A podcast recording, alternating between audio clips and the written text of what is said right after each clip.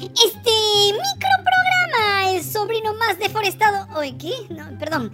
El sobrino más ilegal, eso está mejor, de Sálvese quien pueda. Llega hoy, 11 de enero del 2044, gracias a nuestro Team Salvados, la comunidad premium de Sálvese quien pueda. Únete tú también desde 5 soy. Sobre todo a apoyen Chorris, sigan yapeando, plineando y dejando su cariño internacional en PayPal. Otra vez no llegamos a fin de mes por culpa de YouTube. Miserable, lo desprecio. ¡Ya lanza, pelado! Que hoy solo tenemos un tema. En nuestro programa de ayer hablamos del aumento de la violencia en el Ecuador y mencionamos algunas causas, entre ellas la penetración del narcotráfico y de otras actividades ilegales en el Estado, el deterioro de las instituciones y la corrupción, que han permitido el avance de la criminalidad. Y señalamos que Ecuador es un espejo en el que los peruanos debemos mirarnos.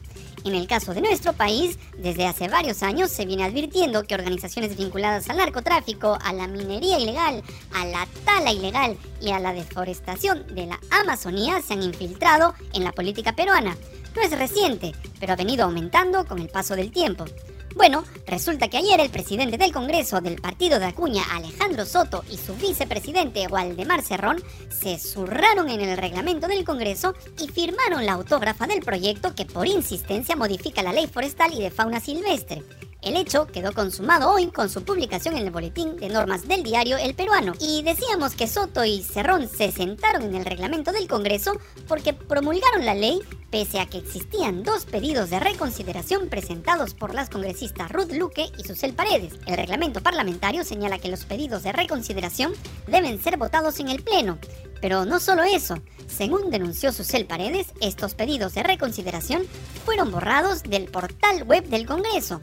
Como se recuerda, esta reforma se aprobó el 14 de diciembre, terminando la última legislatura, junto con otras leyes, como la eliminación de las PASO, la modificación de la colaboración eficaz y otras que afectan la calidad educativa.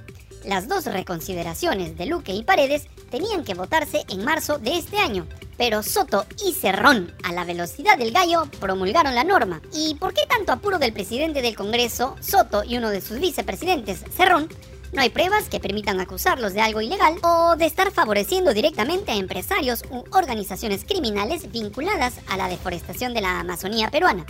Sin embargo, se hace imprescindible explicar al detalle lo que hay detrás de esta ley promulgada con tanto apuro. Luego, ustedes malpensados seguidores de este mamarracho de programa sacarán sus propias conclusiones. La modificatoria de la ley forestal y fauna silvestre excluye al Ministerio del Ambiente en los procesos de zonificación. Pero lo más grave es que elimina el requisito obligatorio de exigir zonificación forestal para obtener permisos o títulos para actividades en ese lugar. En pocas palabras, convierte a la Amazonía en tierra de nadie, donde cualquier empresa, sea formal o bandas criminales, podrían realizar sus actividades sin ningún control, desforestando los bosques amazónicos. Pero la historia de este proyecto no es reciente. La iniciativa legislativa fue promovida hace dos años, pero fue observada por la Defensoría del Pueblo, eh, la de ese momento, no el mamarracho que es ahora, así como por los Ministerios de Agricultura y Ambiente y CERFOR. Por ello, el gobierno observó en el 2022 esta propuesta y en marzo de este año el Congreso decidió archivarla. Sin embargo, se planteó una propuesta de reconsideración desde la Comisión Agraria del Congreso y por ese motivo fue puesta en agenda, votada y aprobada por amplia mayoría el 14 de diciembre pasado. En abril de 2023, el portal Ojo Público informó que la congresista fujimorista, cuando no, Nilsa Chacón, presidenta de la Comisión Agraria, así como Elvis Vergara, congresista por Ucayali del Partido Acción Popular, fueron quienes solicitaron que se reconsidere una nueva votación para modificar la ley forestal y de fauna silvestre. El artículo de Ojo Público también menciona que la congresista fujimorista, como joden, Jenny López, impulsó el dictamen reuniéndose con representantes agrarios y empresarios de palma aceitera para pedir la discusión del dictamen. La organización AIDESEP, vocera de los pueblos indígenas de la Amazonía, calificó al congresista Elvis Vergara como enemigo de la Amazonía. Actualmente la Comisión Agraria sigue en manos del Fujimorismo, qué raro, y la preside la naranja Cruz María Z Chunga. En un informe del año 2018, la Defensoría del Pueblo, eh, la de ese momento, no la que dirige Pompinchú, el hijo del fujicerronismo, señaló que cultivos como el de la palma aceitera y también el cacao en las regiones de Loreto y Ucayali venían provocando pérdidas del patrimonio forestal y de fauna silvestre como producto de la deforestación, contaminación ambiental por un manejo inadecuado de los insumos químicos utilizados para la producción de dichos cultivos, así como situaciones de conflictividad en torno a la posesión y propiedad de predios privados y territorios indígenas. El informe de la Defensoría del Pueblo titulado Deforestación por cultivos agroindustriales de palma aceitera y cacao entre la ilegalidad y la ineficacia del Estado advierte sobre las deficiencias del Estado para evitar la deforestación ilegal de la Amazonía peruana a causa de cultivos a gran escala el informe demuestra que entre los años 2010 y 2014 se reemplazaron 30.773 hectáreas de bosques amazónicos para cultivar palma aceitera y cacao en las regiones de Loreto, Huánuco, Ucayali y San Martín lo que equivale a deforestar 23 estadios nacionales por día durante dicho periodo. La altísima demanda de aceite de palma usada en la industria alimentaria, cosmética y de detergentes ha llevado a la expansión de las plantaciones de palma aceitera. Para crear espacios para estas plantaciones se talan a menudo grandes extensiones de bosques, lo que conduce a la pérdida directa de hábitats forestales. Este problema no se ha presentado solo en el Perú, sino también en países de África, esta industria es conocida por ser un importante impulsor de la deforestación a gran escala de algunos de los bosques más grandes del mundo. La tala de bosques para plantaciones de palma aceitera destruye el hábitat de especies en peligro de extinción como el orangután, el elefante pigmeo y el rinoceronte de Sumatra, según información de la organización Earth. Para AIDESEP, la presión que existía en el Congreso para modificar la ley buscaba beneficiar a la industria de la palma y a empresas como 8 Sur, compañía estadounidense involucrada en el ramo. En noviembre del año pasado, el medio Inforegión informó que la paz y la tranquilidad en que vivía la comunidad nativa Santa Clara de Uchunya en Ucayali fue perturbada desde que empresas de palma aceitera intervinieran en la vida comunal. El Frente de Defensa por los Intereses de la Comunidad Nativa Santa Clara de Uchunya denunció hostigamiento, manipulación y divisionismo propiciado por la empresa 8 Sur en la comunidad, aprovechando el ausentismo del Estado peruano. Pero el lobby de estas empresas parece ser muy fuerte. Recordemos que el año pasado, la entonces embajadora de los Estados Unidos en el Perú, Lisa Kena, defendió en su cuenta de Twitter a la empresa 8 Sur, asegurando que tenía prácticas agrícolas sostenibles y sin deforestar. Esto lo dijo luego de visitar la planta de 8 Sur.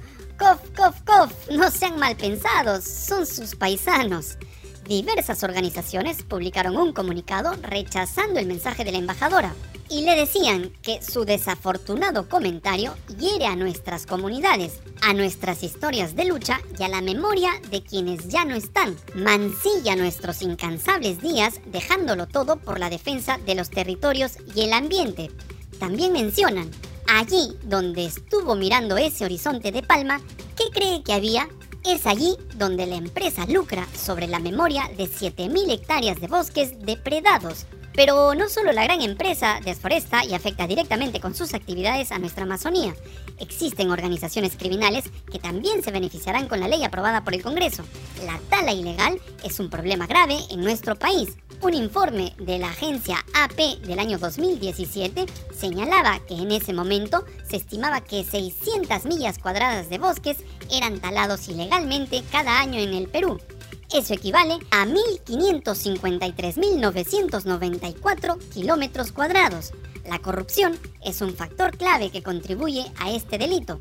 A pesar de los esfuerzos por combatir la tala ilegal, la deforestación ha aumentado en algunas regiones del país, por ejemplo, la comunidad indígena de Santa Rosillo de Yanayacu, ubicada en el norte del Perú, ha enfrentado la tala ilegal de madera, el tráfico de drogas y de tierras durante varios años. Los datos satelitales sugieren que la deforestación asociada con estas incursiones aumentaron en el año 2022. La comunidad carece de un título de propiedad comunal para sus bosques territoriales, lo que según los expertos abre la puerta a los colonos que utilizan amenazas para impedir que las autoridades regionales intervengan. Por si fuera poco, el líder indígena Quinto Inuma Alvarado, presidente de la comunidad Santa Rosillo de Yanayacu, fue asesinado el pasado miércoles 29 de noviembre en el río Yanayacu, en la región San Martín.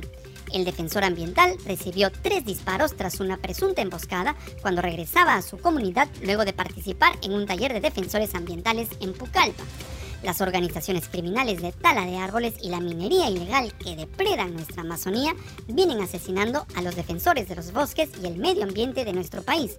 El Estado parece haber cedido ante la criminalidad, tal como ha ocurrido en el Ecuador.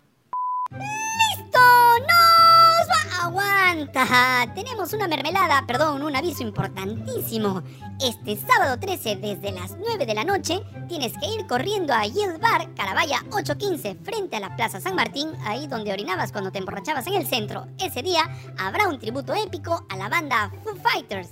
Quedan pocas entradas, ya sabes, este sábado 13 en Yield tributo a la banda del gran Dave Grohl. Informes y chismes al 934-016-447. Pregunta por Víctor Olivera. Ahora sí, mínimo se mojarán con dos entradas a Occidente. Si no estás de acuerdo con todo lo dicho en este mamarracho de pseudo noticiero, no importa. Lo que tienes que hacer es darle like, compartir el video, miserable, suscribirte al canal, tocarnos la campanita para hacer compinches y sobre todo, sigue yapeando, pineando y dejando tu cariño en PayPal, que para eso sirve. Ya, pelao, llévate esta basura de programa y edita rápido, miserable. A ver si hoy no nos desmonetizan.